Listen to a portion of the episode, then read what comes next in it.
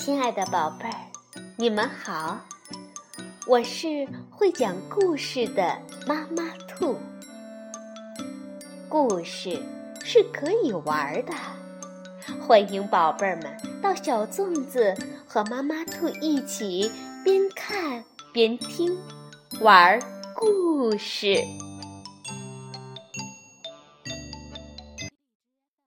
宝贝儿，晚上好，欢迎收听妈妈兔的花样故事。我们今天来讲一个传统节日故事——清明节。在春秋时期，晋国的国君晋献公在一次讨伐黎戎的战争中，得到了一个叫骊姬的美人。晋献公很喜欢骊姬。封她做了妃子，对她是百依百顺。骊姬生了一个孩子，叫奚齐。他想让自己的孩子将来继承王位。可是晋献公已经有好几个儿子了，尤其是老大申生和老二重耳，非常的聪慧能干。奚齐。根本比不上他们，怎么办呢？狡猾的骊姬想了一个坏点子。他准备了一壶毒酒和一块毒肉，让太子申生给晋献公送去，并且偷偷的告诉晋献公，这些酒肉是老二重耳和老三夷吾做的。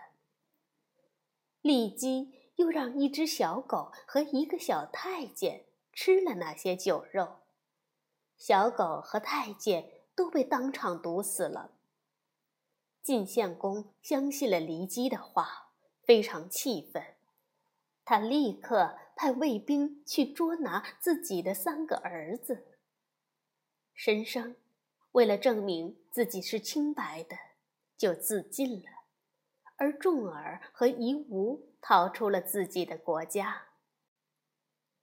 没过几年，晋献公去世了，大臣们没有忘记骊姬干过的坏事儿，来找他算账了。他们杀死了骊姬和他的儿子奚齐。大臣们找到了夷吾，请他登上了王位。可是当了国王的夷吾总觉得不踏实。他怕重耳会回来跟他争夺王位，于是夷吾就又派人去刺杀重耳。重耳只好带着随从再次踏上了流亡之路，走啊走啊，从一个国家到另一个国家。有些国家的国君很客气地招待他们，还送给他们粮食和财物。而有些国家的君主却毫不客气地把他们赶走。在魏国，重耳遇到了大麻烦，他的行李被人偷走了。这下他们没有钱，又没有粮食，只能挖野菜来填填肚子。没过几天，重耳就饿得昏倒了，他身边的。一个随从介子推很难过，就冒着生命危险，想尽办法弄了一点肉汤献给仲耳。仲耳实在是饿极了，狼吞虎咽的把肉汤喝光了。喝完了，他才想起来什么，大声问道：“我们已经断粮好几天了，这肉汤……”是哪儿来的？这时他才知道，介子推为了这碗肉汤受了重伤，差点儿丢了性命。原来介子推割了自己大腿上的肉，给重儿做了这碗肉汤。重儿非常感动，他流着泪对介子推说：“我怎么？”才能报答你的救命之恩呢？介子推说：“我不要任何报答，只愿您以后能做一位贤明的君主。一转眼，十九年过去了。在这期间，晋国又换了几任君主，可是他们一个比一个坏，老百姓的日子过得很糟糕。大家都盼着重耳能赶快回来。终于有一天，秦国派了三千名甲士护送重耳回国了。老百姓和许多正直的大臣都拥护他，重耳当上了国王。他就是历史上著名的晋文公。晋文公一登上王位，就忙着改革朝政，他想让老百姓都过上好日子。忙了好一阵子，晋文公才想起封赏那些追随他的大臣们。他封赏了许多大臣，却忘了封赏介子推。原来回国以后，介子推就背着母亲到绵山隐居去了。他不想要任何的奖赏，只想回家侍奉母亲，过平淡的日子。后来有大臣在晋文公面前提起介子推。晋文公觉得特别惭愧，赶紧带着很多大臣和士兵到绵山去找介子推。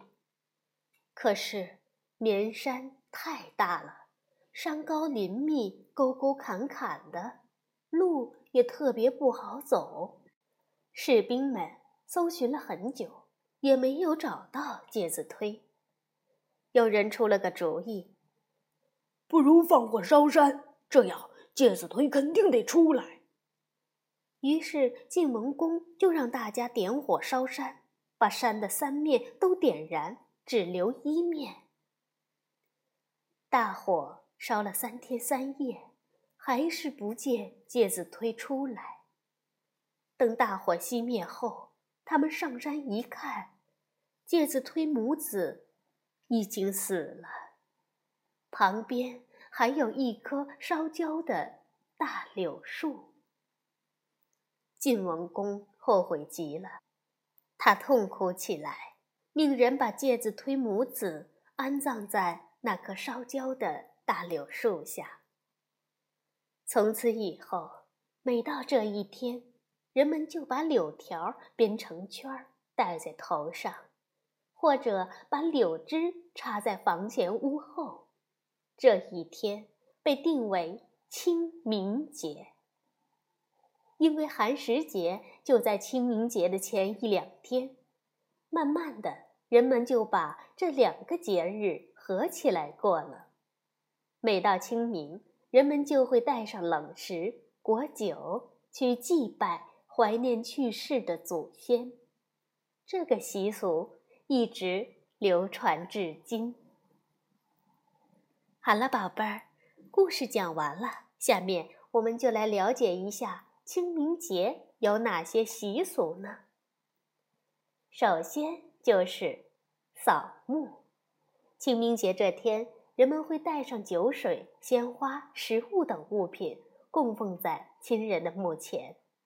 有些地方还会为墓培上新土，以此祭祀去世的亲人。